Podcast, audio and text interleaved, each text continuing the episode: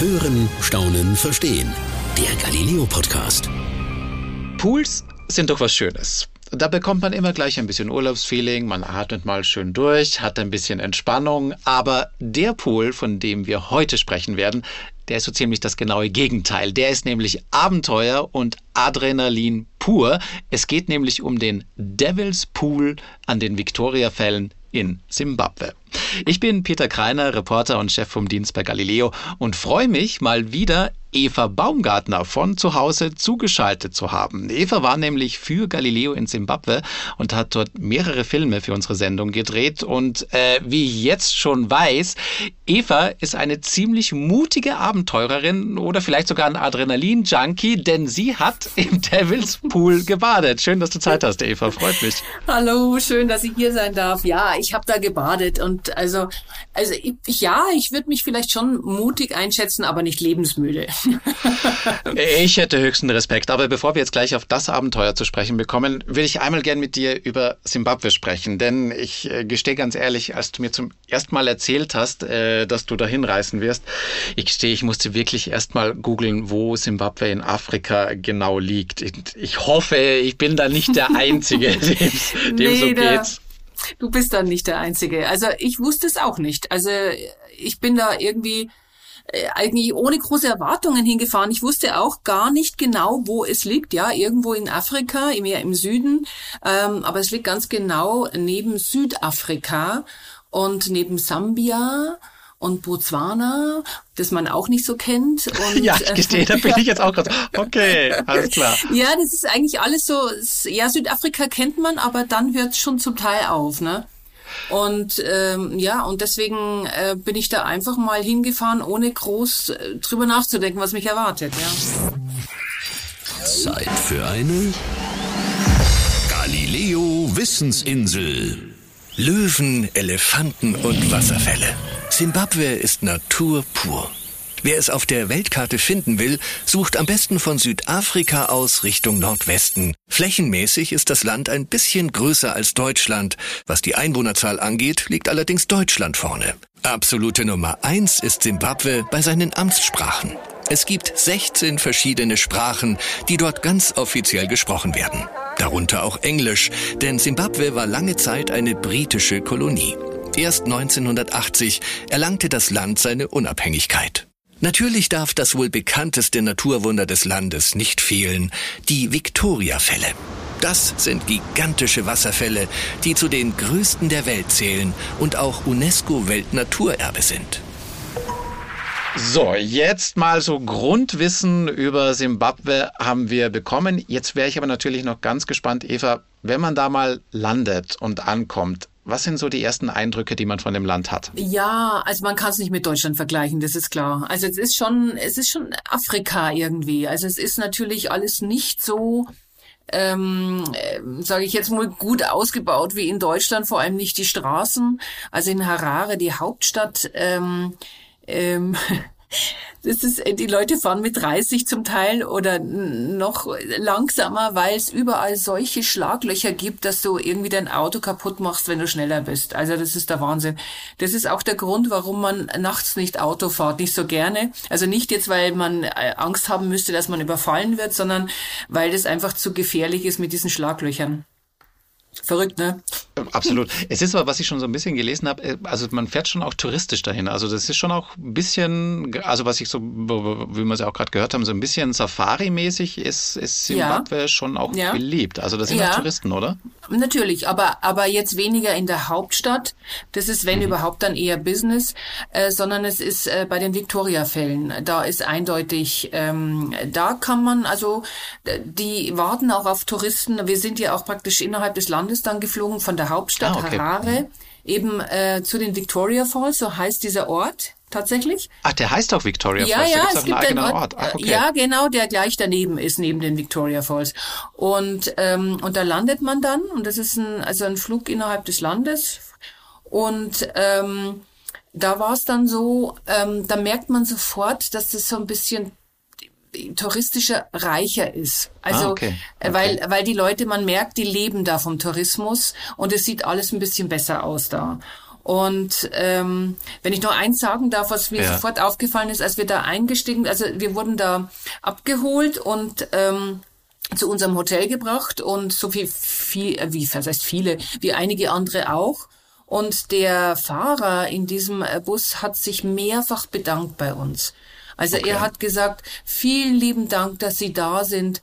Ähm, vielen lieben Dank, weil wegen Corona war niemand da und es ging uns schlecht. Und äh, also das war ihm ganz wichtig, dass er sich mehrfach bedanken wollte, dass wir als Touristen sozusagen, er wusste ja nicht, dass wir eigentlich keine Touristen sind, aber ähm, dass Touristen eben kommen und ähm, sozusagen ja natürlich auch ist aber eine Geld da schöne lassen, Geste. Ja. Ist aber echt eine Ja, schöne absolut. Geste, oder? Oh, das hört sich Absolut. ganz schön an. Da freut man sich auch gleich so ein bisschen. Fühlt man sich auch willkommen, würde ich fast so ja, sagen, oder? absolut. Der war total, also wie soll ich sagen, der war total aufgedreht. Der hat uns dann irgendwie mit einem Quiz über wilde Tiere unterhalten Ach. während der Fahrt. Ja. Und, wie hast du abgeschnitten? Naja, ich habe mich ein bisschen zurückgehalten. Ich verstehe. Hätte ich auch gemacht. Ich bin da, glaube ich, auch bei, bei wilden Tieren bin ich auch so ein bisschen raus, was die Infos angeht. Ähm, aber äh, sag mal, wilde Tiere, dann heißt da ist da auch ein bisschen mehr Natur. Also wie kann man sich denn da die Natur so eigentlich prinzipiell vorstellen? Also ich finde, also also die Victoria-Fälle, das ist so, so ein eigener Bereich. Da gibt es, Okay. äh, da gibt es ganz viel, was man eigentlich tun kann, wenn man Afrika erleben will, finde ich. Also ich wusste es ja vorher auch nicht, aber wenn ich jetzt zum Beispiel einfach mal einen Urlaub in Afrika machen möchte und möchte erleben, wie Afrika ist, wäre das ein wirklich wunderbarer Ausgangspunkt, finde ich. Weil man Okay. kann ganz viel machen. Man kann ähm, eine ganz normale Safari machen. Also es, es, es wird organisiert, dass man da mitfahren kann in so offenen Wagen, wo man dann die Tiere sehen kann. Weil es gibt da auch äh, so Naturschutzparks mit ganz vielen, mit den Big Five, ne? wie wir gehört Genau, haben. Genau. Und ähm, man kann da Löwen sehen, man kann Giraffen sehen.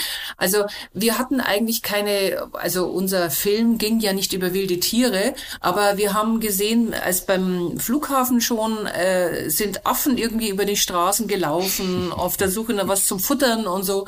Also wir haben auch, äh, also wirklich nebenbei gesehen Giraffen Ach, und äh, ja, ähm, Kudus, also wie, also so krass. diese, ja, also es ist wirklich, also das läuft dir so über den Weg und ähm, wir haben nach Drehschluss haben wir auch noch eine eine Fahrt irgendwie über den Sambesi gemacht. Das ist ja dieser Fluss, der sozusagen von diesen Fällen dann weggeht, von den äh, Victoria Ja. Falls.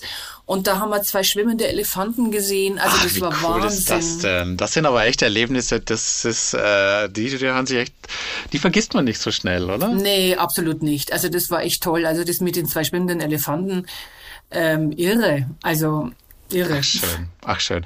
Das heißt, bei dem Big Five, das hast du, aber die anderen hast du dann nicht gesehen, so zufällig. Ich weiß klar, ihr wart ja nicht für Safari machen da, aber Richtig. Die fehlen dir also noch. Ja, aber man könnte, also, ähm, also wenn wir eine Safari gemacht hätten, also wir haben den Elefanten haben wir eher gesehen, einige Ja? sogar.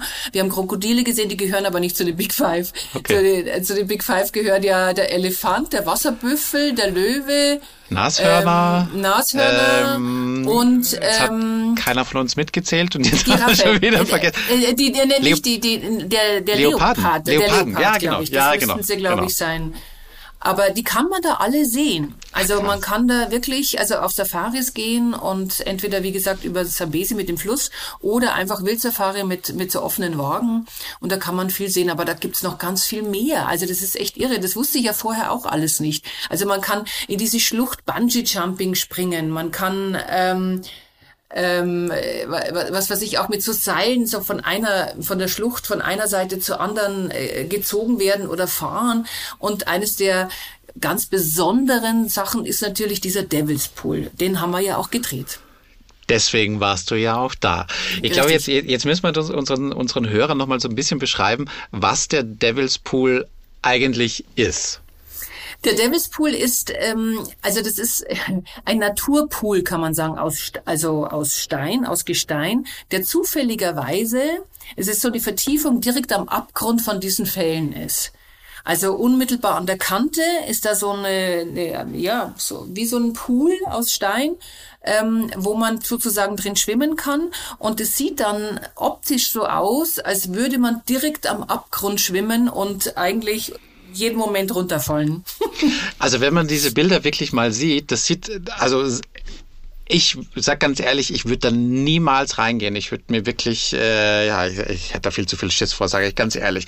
Also man, das, das sind ja, es sieht so aus, als ob man wirklich an dieser Klippe der Victoria-Fälle da ganz vorne noch einen Pool hätte und, und wenn man da quasi reingeht, geht vor einem 100 Meter donnert das Wasser runter und mit einem falschen, weiß ich nicht, Schritt oder Schwimmbewegung landet man da unten. Ungefähr so würde ich es mir vorstellen von den Bildern, die ich so gesehen habe. Ja, also es sieht schon, also man braucht schon Respekt, also auf jeden Fall. Also es ist so, ähm, ich finde aber, wenn man in dem Pool mal ist, wenn man sich traut, dann ist es gar nicht so schlimm. Aber das Hinkommen ist schon mal ein bisschen, sage ich jetzt mal, das hebt den Puls ein bisschen. Weil du musst ein kleines Stück schwimmen, um da hinzukommen. Und zwar praktisch schon praktisch direkt neben den Fällen vorbei. Ach du Scheiße, oh Gott. Also, aber ist man da irgendwie gesichert? Also das ist... Äh, äh, nee, man ist nicht gesichert, aber es gibt oh so Gott. zwei Seile, die direkt am, kurz vorm Abgrund noch sind, wo du dann noch greifen kannst danach, oh bevor oh Gott, hier. Ach du Scheiße. Ja, das ist schon, aber man ist schon noch ein bisschen weiter weg. Aber ich war jetzt in der Gruppe die letzte. Also man, man hat sich am Anfang so ein bisschen bei den Händen genommen und ist dann vorne waren Guides und hinten waren Guide. Und ähm, ich war die letzte und habe dann aber ein bisschen so die eine Hand verloren und mich hat der Sog schon ein bisschen so rüber. Uh. Ich habe mir eigentlich nichts gedacht dabei und dann drehe ich mich um und dann sehe ich, dass irgendwie also ich habe keine Ahnung, ich gefühlt fünf bis zehn Meter der Abgrund vor mir ist und da ist nur hm. noch dieses Seil und dann habe ich mir schon gedacht, okay. Ja, das glaube ich dir. Also da geht die Pumpe schon mal hoch, oder? Also ja, aber dann ja, kam oh. die Hand vom Guide und der Guide okay. hat mich dann einfach mitgezogen und okay. dann hat es schon gepasst. Also die passen schon auf. Aber es war schon so ein Moment, okay, das ist ja wirklich, es kann ernst sein, ja. ja. Aber so, du gerade gesagt hast, ihr wart eine Gruppe. Also es war, wer, wer war denn da sonst noch alles mit dabei? Was waren das für also, Leute? Das waren ja, also ich würde mal sagen, vom Influencer angefangen über Touristen, also äh, äh, am Schluss ist ja jeder, der sich mal diesen Kick holen will und viele, für vielen war es einfach ganz wichtig, da dieses Bild zu bekommen, dieses One and Only Bild, also am Abgrund zu hängen und dieses ähm, ja, so eine Aufnahme zu haben von wie todesmutig man ist, keine Ahnung. Aber der Weg dahin, ich habe es ja jetzt schon rausgehört, ist also nicht ohne. Wie, wie lang ist denn das dann circa? Also das sind dann so äh, 10 Meter oder wie kann man sich das vorstellen? Ja, vielleicht 20 Meter, wo du dann okay. schwimmst. Also du ähm, du bist halt du, ja also das das du, du musst halt ein kleines Stück schwimmen um Verstehe. um sozusagen zu diesem Pool dann kommst du erstmal auf so einen Felsvorsprung mhm. und dann kannst du in diesen Pool reingehen und kannst da sozusagen dann an die Kante schwimmen wenn du dich traust hast du dich getraut ja, also ich habe ja zuerst mal, wir haben ja erstmal unsere Dreharbeiten gehabt, um also eigentlich den Pool und vor allem die Leute und ähm, dieses, ähm, ja, was man halt da so erlebt, einfach alles mitzunehmen. Ja. Und ganz am Schluss war es eben so, dass sie die Guides dann gesagt haben, ja, aber dann müsst ihr jetzt auch mal rein. Ah, verstehe. Okay, okay. Ich nehme mal an, du hattest natürlich gesagt so, ja klar, kein Problem. naja, also es ist, ich hatte es nicht vor, aber nach, wenn du dann so aufgefordert wirst, ist es dann so dann zu sagen, nee, mache ich nicht, ist ja schon irgendwie so ein Eingeständnis. Also ich weiß nicht. Also ich habe mich dann darauf eingelassen auf dieses Abenteuer. Ach krass, ach krass, ach krass, ach krass, ach krass. Und es ist dann so, du du du steigst halt dann rein. Also von diesem Felsvorsprung bin ich dann reingestiegen. Das ist dann wirklich so, das ist tief. Also man könnte auch reinspringen sozusagen in diesen Pool. Mhm. Aber man, als Laie sieht man natürlich nicht so richtig, wo fängt er an, wo hört er auf. Deswegen ist man mhm. natürlich vorsichtig. Die waren überhaupt nicht vorsichtig. Die Guides, die standen sogar auf den, auf dem Rand dieser, dieses Pools direkt am Abgrund, standen die oh drauf. Oh und, und haben so mit den Touristen hantiert sozusagen. Da habe ich mir auch gedacht, ja, echt mutig. Aber mir wurde danach erklärt von einem Guide, die machen das seit vielen, vielen Jahren. Mhm. Also, und die machen das auch ähm, nur dann, wenn es, sage ich jetzt mal, wenn es die Strömung erlaubt. Weil drei Monate im Jahr ist es gesperrt, weil die Strömung dann zu stark ist. Ah, dann okay. kann man sich nicht dagegen wehren und deswegen soll man da nicht reingehen sozusagen. Ja. Okay. Okay. Du bist dann bis nach ganz nach vorne geschwommen? Ja, also der, der Guide hat mich erwartet. Also es waren sogar zu dem Zeitpunkt waren zwei Guides da und die haben mich erwartet und äh, haben mir eben gedeutet, dass ich keine Angst haben muss. Sie werden mich halten an den Beinen, so dass ich, wenn ich will, kann ich mich praktisch über die Brüstung sozusagen von diesem Pool ganz nach vorne lehnen und kann sozusagen dann über den, über den Abgrund schauen. Und das habe ich dann auch gemacht. Ah, oh, krass. Das ist. Oh. Also es war schon ein Erle es war ein Wahnsinnserlebnis, muss ich sagen. Also es war so, ähm, also ich weiß gar nicht, wie ich es beschreiben soll. Also es waren, du siehst halt dann die, die Fälle, die nach unten, also die, dieses Wasser, was nach unten ähm, hm, strömt. strömt, nicht nur strömt, sondern fällt und ein Regenbogen, der sich dann praktisch eigentlich fast permanent darüber bildet, weil das die Gischt ist, die mit der Sonne das halt irgendwie mit dem Licht, also das ist schon irgendwie Wahnsinn. Und du hast dann natürlich sehr viel Endorphine, die dann frei werden. Das glaube ich. Und das trägt dich echt über den Tag. Also ich muss echt sagen, ich habe es nicht erwartet, aber es hat mich tief beeindruckt. Also, das ist schon echt ein Erlebnis. Das ist schon krass. Also ich, ich kann jetzt, ich, ich, ich stelle mir mich gerade das so ein bisschen vor. Ich, ich sage ganz ehrlich, ich habe ein bisschen Höhenangst. Ich fühle mich ja, nicht ja, allzu ja. wohl, wenn es vor mir steil runtergeht. Deswegen hätte ich, glaube ich, echt Schiss, dahin zu schwimmen. Aber auf der anderen Seite, wenn du mal da bist, dann würde man das doch schon auch irgendwie mal machen wollen. Ja, also ich denke mal auch, also der, äh, wir waren jetzt zu dritt, der Kameramann, Tonassistent und ich. Und beim Tonassistenten habe ich dann aber schon gemerkt, der ist auch nach vorne, aber er hat es nicht geschafft, jetzt so über die Kante ähm, sich da draufzulegen und so runterzuschauen. Also man hat schon gemerkt, das ist jetzt auch nicht für jeden was. Das muss man einfach so sagen. Und das habe ich auch bei der Gruppe gemerkt, bei den anderen, die da, da waren ähm, es waren einige da, die, die haben, ich weiß nicht, ob sie es vorher schon ausgemacht hatten, dass sie nur jemanden begleiten ähm, was ich nicht glaube, weil du zahlst auf jeden Fall 150 Dollar. Das heißt, okay. also nur um jemanden zu begleiten, weiß ich nicht. Aber vielleicht am Ende des Tages dann einfach das Gefühl hatten, na, das schaffe ich nicht. Da muss man halt so ein Adrenalin-Junkie sein wie du, Eva. Wenn man sagt, ja, ich mach das einfach mal. Krass, krass. Ja, ich weiß nicht, aber es ist, wenn du dich traust, ist es tatsächlich, also ein unvergessliches Erlebnis, weil halt du, du, du, du tauchst halt im wahrsten Sinne des Wortes wirklich ein, schon so ein bisschen ein in dieses Land. Also irgendwie so kam es mir vor, als, als würde ich danach mehr wissen über dieses Land, obwohl man das ja eigentlich so gar nicht sagen kann. Aber es war ein Wahnsinnserlebnis, ja. Wie so eine Taufe kann man es fast vergleichen. Ja, ein bisschen schon. Also wirklich ganz besonders. Aber das war ja nicht der einzige Grund, warum du nach Simbabwe gereist bist, sondern du hast ja auch noch jemanden getroffen, jemanden sehr außergewöhnlichen. Ja, also es ist jetzt so, ähm, ich habe ja zwei Filme gemacht. Wir haben ja zum einen einen Guide getroffen von diesem Devil's Pool, den wir ja auch zehn Fragen gestellt haben, ähm, wie, wie seine Arbeit ist und warum er das macht und ähm, ähm, und ob das gefährlich ist und ob er die, ja, sowas in diese Richtung. Und da hatten wir, das war eigentlich schon auch ein toller Typ. Und dann haben wir noch einen anderen Beitrag gedreht, nämlich einen über einen Deutschen, der ausgewandert ist nach Simbabwe und ähm, der da ein, ein, äh, ein Biobauer, der ein Fairtrade-Unternehmen aufgebaut hat äh, in dieser Zeit und ähm, äh, Baobab nach Deutschland brachte, wenn man so will. ich weiß, du, du hast dich ja schon länger quasi mit ihm beschäftigt, ähm, aber für alle, die noch nie was von ihm gehört haben, um, um wen geht's? Also der Mann heißt Dominik Kollenberg. Das ist, ähm, wie gesagt, ein Mann, der ähm, würde ich schon sagen, sehr mutig war, sich da was aufzubauen in Simbabwe zu der Zeit, als im Prinzip äh, die politischen Verhältnisse auch nicht so ganz ohne waren. Da gab es einen Diktator, der hieß Mugabe. Und, ähm, und, und trotzdem in dieses Land zu gehen, äh, klar, seine Frau kommt aus dem Land, das muss man natürlich auch dazu sagen. Und deswegen ist man auch nicht ganz fremd, aber mutig. Zwei, drei kleine Kinder da noch nebenbei zu haben und sich versuchen da... Ähm, eigentlich eine gute Sache zu machen. So ein Bio-Unternehmen mit Fairtrade, was auch den Einheimischen helfen soll, ähm, ist, ja, würde ich schon sagen, alle Achtung, Chapeau. Ne? Und es geht vor allem um die Baobab-Bäume, habe ich richtig? Ja, genau, das sind die Affenbrotbäume. Ah, okay. Affenbrotbäume heißen sie, ähm, weil auch gerne Affen da äh, so, sich sozusagen die Früchte holen und äh, sie dann verspeisen mit Genuss.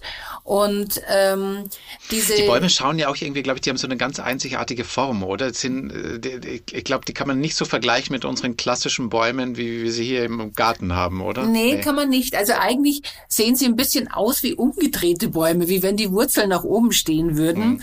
Und ähm, es gibt da so eine Sage, dass der Baobabbaum, der wollte besonders schön sein und ähm, ist dann praktisch sozusagen dem lieben Gott so auf die Nerven gegangen, weil er so schön sein wollte, dass der liebe Gott irgendwann gesagt hat, so, jetzt drehe ich dich einfach mal um. Und, und seitdem sieht das so aus, als ob er quasi die Wurzel nach oben in den Himmel ja, streckt. Richtig, ich verstehe, richtig, ich richtig, verstehe, richtig. ich verstehe. Sind das eigentlich große Bäume? Wie groß sind denn die in etwa? Diese Bäume, wie hoch sie denn, du, das kann ich dir gar nicht sagen, aber ich vermute mal, ähm, mindestens mindestens ein mehrstöckiges Haus würde ich mal sagen. Und unglaublich breit. Also du kannst also ähm, du kannst da also das ist gar nicht vergleichbar. Also solche Bäume gibt's bei uns nicht sage ich jetzt einfach mal. Okay. ähm, und ähm, man muss dazu sagen eigentlich ist es auch nicht wirklich ein Baum sondern es ist eigentlich ein ähm, so eine Art Kaktus das, ja, aber das siehst du nicht, weil ähm, also ganz offensichtlich sieht er aus wie ein Baum. Aber eigentlich kann er damit auch gut überleben, weil der Kaktus ja, so ein Kaktus speichert die Feuchtigkeit, auch wenn es sehr, sehr trocken ist, ähm, äh, speichert die Feuchtigkeit im Inneren und dadurch schafft er es sozusagen eben zu überleben. Aber was er halt macht mit seinen Früchten, also er trägt ja immer Früchte, Ja. die nennen sich Baobab, diese Früchte. Ja. Und, ähm, und äh, sobald die Früchte ausgebildet sind, ähm, zieht er sein Wasser wieder aus den Früchten raus und in, in seinen, sozusagen in seinen Stamm, damit er selber überleben kann. Und dadurch trocknen die Früchte dann relativ schnell aus, was aber nichts macht, weil man äh, die sozusagen dann ähm, genauso ernten kann und dann sofort Pulver draus machen kann. Okay, spannend. Und dieses Pulver kann man nutzen oder äh, wofür, Ja, ist dieses gut? Pulver ist es eigentlich, also diese Früchte sind, ähm, also wenn das Wort Superfrucht auf irgendeine Frucht passt, dann würde ich sagen, in dem Fall ja, das passt. Weil Ah, okay. es wirklich so ist, dass diese Früchte, die haben achtmal so viel Vitamin C wie Orangen. Also Vitamin Wow, C-Wert ist krass. unglaublich hoch, ja, unglaublich hohe Antioxidantien und ähm, die sind also wirklich ganz tolle Früchte. Okay. Und das hat man eigentlich ähm, äh, wie soll ich sagen? Also dieser dieser deutsche Biobauer, der hat es auch Ja. nicht gewusst, aber er hat äh, sich gedacht, er kann damit den Leuten vor Ort helfen, weil diese Früchte hatten vorher keinen Wert, die wurden von den Affen gefressen Mhm. und ansonsten lagen die rum. Und ähm, er wollte dem Ganzen einen Wert geben und hat quasi sozusagen jetzt Wildsammler, die das einsammeln und hat festgestellt, ähm, die die Sachen sind, äh, die, also die, dass das, dass man sie essen konnte, das war immer schon klar. Ja. Aber ähm, dass sie so so extrem gut sind, das wusste er erst später. Und äh, das ist einfach schon irre, weil das kommt jetzt praktisch sowohl den Einheimischen zugute als auch uns, weil dieser Mann sozusagen hat versucht, ähm, nachdem er das rausgefunden hat, wie gut diese Frucht ist, hat er zusammen mit ähm, ein paar anderen ähm, Bauern ähm, beantragt bei der EU, dass es als Lebensmittel in Europa eingeführt wird. Ach, okay, spannend. Und das war ja, ja, also ähm, es war zumindest teuer. also sie mussten 100.000 Euro zahlen dafür. Wow, wow, das ja, ist viel. das war viel. Also das heißt, man überlegt sich das schon, ob man das macht. Ähm, aber er hat's durchgezogen mit den anderen zusammen und sozusagen, und jetzt kann man dieses Baobab-Pulver eben bei uns auch kaufen und man sieht das auch immer mehr. Das ist eigentlich immer mehr in, in, in Müslis ist es zum Beispiel drin, in Säften ist es drin, äh, sogar in Shampoos ist es drin. Also ähm, das kommt jetzt so richtig sozusagen, wird vor allem für Sportler eigentlich auch hier in Deutschland immer mehr Trend. Durch ihn? Ja, am Ende des Tages durch ihn, weil wer hat's, wer hat's Ja, ja. geschafft? Ja, Ja, ja, okay, Wahnsinn. Okay, jetzt, jetzt bin ich gespannt. Du hast ihn wahrscheinlich natürlich auch getroffen, so wie es sich anhört. Klar, deswegen Klar. warst du ja da. Ähm, wo hast du ihn getroffen zum ersten Mal? Also ich habe ihn in Harare in der Hauptstadt getroffen. Dort hat er sein, ähm, seinen Hauptsitz fürs Büro. Also das ganze, ähm, äh, die Firma, die jetzt äh, wächst und gedeiht und damit auch ähm, vielen tausend Menschen Beschäftigung gibt. Also Oh, er ist wow, so mittlerweile ist richtig, er ist mittlerweile richtig, richtig groß. Okay. Und ähm, Er ist aber, äh, was das Schöne ist, irgendwie, das muss man einfach auch mal festhalten, er ist ein Sozialunternehmer. Also er, für ihn ist es wichtig, ähm, dass die Leute auf jeden Fall überdurchschnittlich bezahlt werden, aber nicht nur das, sondern er versucht auch immer, dass die, die Abnehmer, also die das kaufen jetzt ähm, und nach Deutschland bringen, also die Unternehmen, dazu zu bewegen, dass sie auch sozusagen für die Dörfer was machen. Also zum Beispiel mhm. ein neues Dach für die Schule oder ähm, was weiß ich, also irgendwas, was die Gemeinde dann vor Ort, was für die gut ist. Mhm. Nur dann sozusagen verkauft er das auch. Und äh, offensichtlich hat er damit jetzt so viel Erfolg, dass, ähm, dass es den Leuten richtig gut geht. Ich habe vor Ort auch mit den mit ähm, so Landarbeitern gesprochen, die für ihn arbeiten, die eben sagen, seit er da ist, ähm, haben sie überhaupt zum ersten Mal ein Einkommen und äh, können sozusagen ihre Kinder zum ersten Mal in die Schule schicken. Also das ist schon, das ist echt bewegend. Ähm, wo, als du in Harare getroffen hast, das hört sich jetzt äh, eher nach quasi Büro an. Ja, also ich vermute ja. jetzt mal nicht, dass Harare eine Farm ist, oder? Nee, nee, Harare okay. ist die Hauptstadt. Genau, ja, genau. Äh, ja, genau, ja, und, da, genau. und da ist jetzt halt das Büro, genau. Wir sind aber praktisch mit ihm zusammen über Land gefahren. Mhm. Das war auch ganz spannend, weil man dadurch sozusagen auch dieses Land so ein bisschen kennengelernt hat. Mehrere Stunden, also wir sind erst mal drei Stunden gefahren, da sind wir sozusagen auf seine Farm gekommen, La Rochelle heißt die. Und ähm, das ist so ein altes Herrenhaus gewesen, das er hergerichtet hat, und zwar für seine Bauern. Also damit okay. die da sozusagen geschult werden, was Bio ist und was Fairtrade ist und dürfen dann da sozusagen umsonst wohnen, bekommen was Schönes zu essen und, ähm, und ringsrum sind dann die Felder, wo sie lernen, wie man mit Bio arbeitet zum Beispiel. Also das fand ich ganz toll. Ähm, was wird denn da dann alles angebaut? Also Baobab nehme ich natürlich Baobab, mal an. Ja, ja Baobab äh, sind das sind vor allem Wildsammler, weil Baobab diese Bäume ja so wild äh, praktisch ah, okay. äh, die, da, da sammeln sozusagen, aber es, ähm, er macht 24 verschiedene Pflanzen, baut er an. Ah.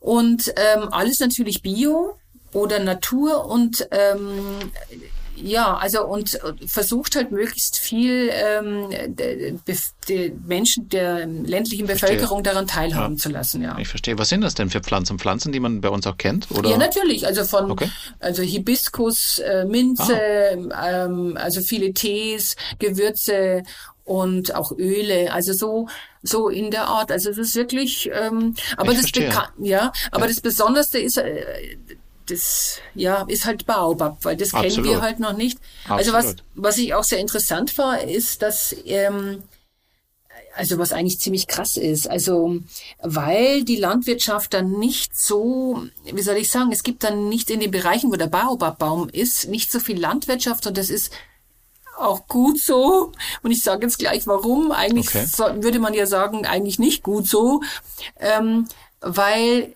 in Afrika ist es üblich, dass man immer noch DDT spritzt. Ein sehr wirksames Kontakt- und Fraßgift. Okay. Und, und das sozusagen, ähm, das haben die auch in ihren Häusern und überall. Ich also verstehe. und ähm, und ähm, die Bäume stehen aber sozusagen in der Natur, da ist nichts und deswegen wird es da auch nicht hingesprüht. Mhm, mh. Und ähm, ja, Ah, ich also, verstehe. Okay, also ich stelle mir so vor, quasi die Baobab-Bäume sind natürlich klar, die sind groß, die müssen lange wachsen. Das heißt, die sind wo auch, also schwer, also sag mal jetzt, da muss man natürlich auch hingehen und, und diese Früchte dann, dann auch ernten. Und er hat zusätzlich quasi noch diese Farm, wo er dann wirklich mal biologisch ohne Pflanzengift den Menschen auch vor Ort zeigt und lernt, äh, wie, wie man sowas anbaut und ja, genau. quasi auch ohne, ohne diese giftigen Mittel, die sonst Richtig sehr, sehr verbreitet sind in Afrika offensichtlich. Ja, genau. Oh, und ähm, ja, und deswegen also beschäftigt er sozusagen Bauern und Wildsammler. Und die Wildsammler sind zum Beispiel die, die, die praktisch die Baobab-Früchte äh, sammeln und, und bringen. Und es wird alles immer irgendwie überprüft. Also Mhm. Er hat mir halt einmal nochmal erzählt, wie wichtig das ist. Er gibt auch die Säcke aus. Sie müssen wirklich organisch sauber sein, weil einmal war es so, dass ähm, sie halt irgendwie Säcke vor Ort genommen haben und dann die Früchte da rein und die mussten das dann als Sondermüll ähm, in Verstehe. Europa. Verstehe. Ja. Wahnsinn. Ja, ja, das ist schon der Wahnsinn. Hammer eigentlich, ja. Okay. Absolut. Ja, krass, krass. Wie hast du ihn kennengelernt? Was würdest du sagen, ist er für ein Typ?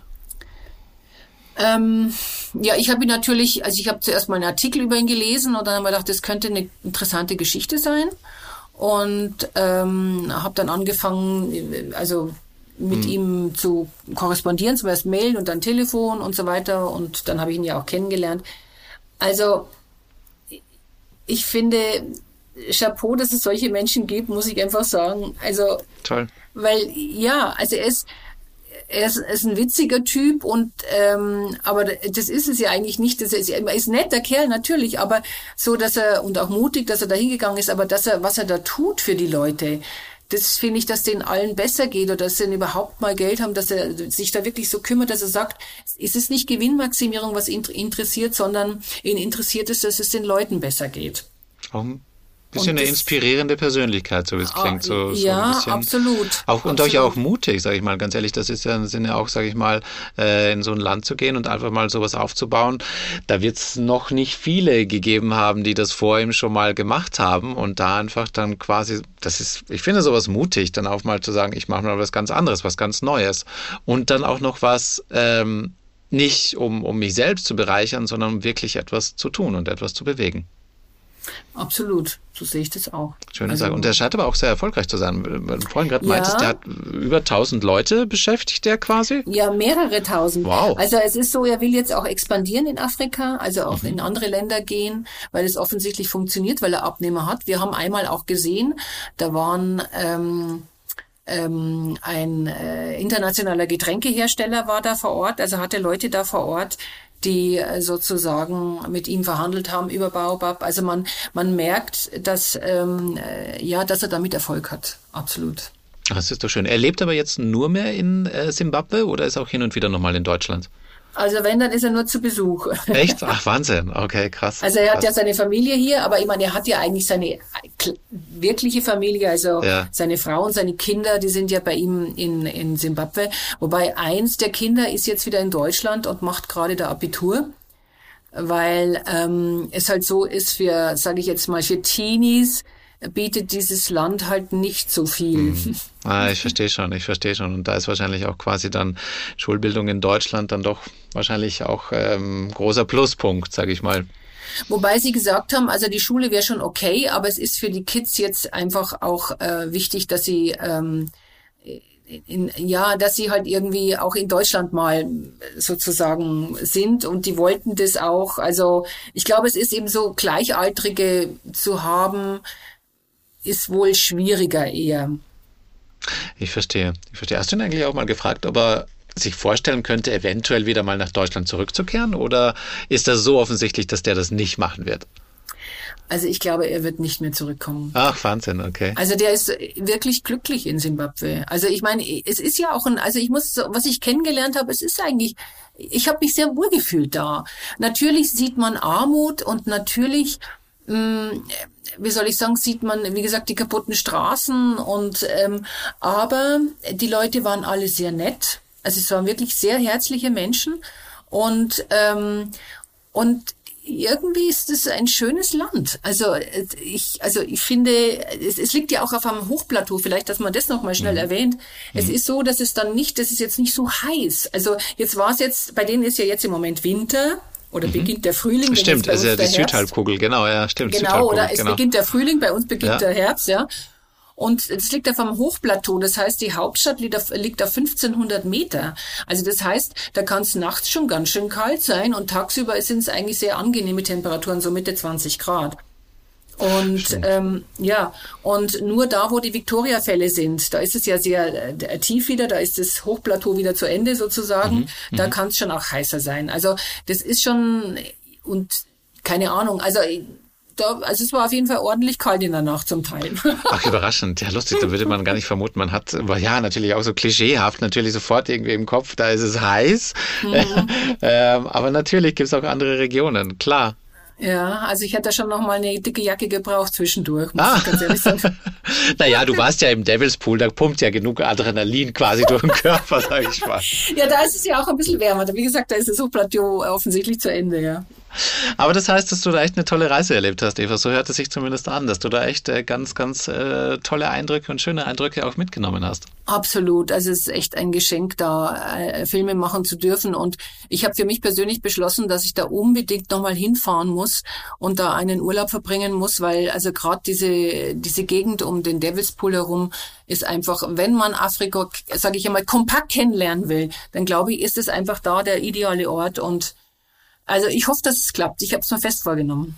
Mich hast du ein bisschen auf, auf, den, auf den Kicker gebracht, sage ich ganz ehrlich, so ein bisschen. Tatsächlich, ich, Afrika steht auch auf meiner, auf meiner Liste, wo ich gerne mal, mal hin, hin wollen würde. Ich habe mich aber noch nicht so informiert, wo denn das richtige Ziel wäre. Es klingt für mich ein bisschen danach, die Victoria-Fälle könnten es sein. Das eventuell könnte, könnte es werden. Und du hast mich drauf gebracht. Ja, gerne, gerne. Also ich glaube, die Leute können es brauchen vor Ort, also Tourismus. Und ähm, es ist wirklich, also meiner Meinung nach, unglaublich schön, da einen Einstieg nach in dies, in dies ja, in, zu Afrika zu finden, um, um diesen Kontinent kennenzulernen, ist das, glaube ich, ein guter Platz. Dann vielen Dank dafür, für die Empfehlung, äh, Eva. Und vielen Dank, äh, dass du deine Erlebnisse und vor allem hier dein, dein krasses Erlebnis im Devil's Pool hier schon mal mit uns, uns geteilt hast. War schön, dir zuzuhören und quasi schon im Gedanken mit dir mitzuschwimmen, da vorne hin an die Kante. Ja, danke dir. Danke dir, dass ich es erzählen durfte. Hat mich sehr gefreut. Und äh, den ersten Film von Evas Zimbabwe-Reise, den gibt's natürlich bei Galileo zu sehen und zwar morgen. Also unbedingt einschalten. Das war's für heute beim Galileo Podcast. Mehr von Galileo gibt's auf Galileo TV, in unserem YouTube-Kanal und natürlich täglich um 19.05 Uhr auf Pro 7.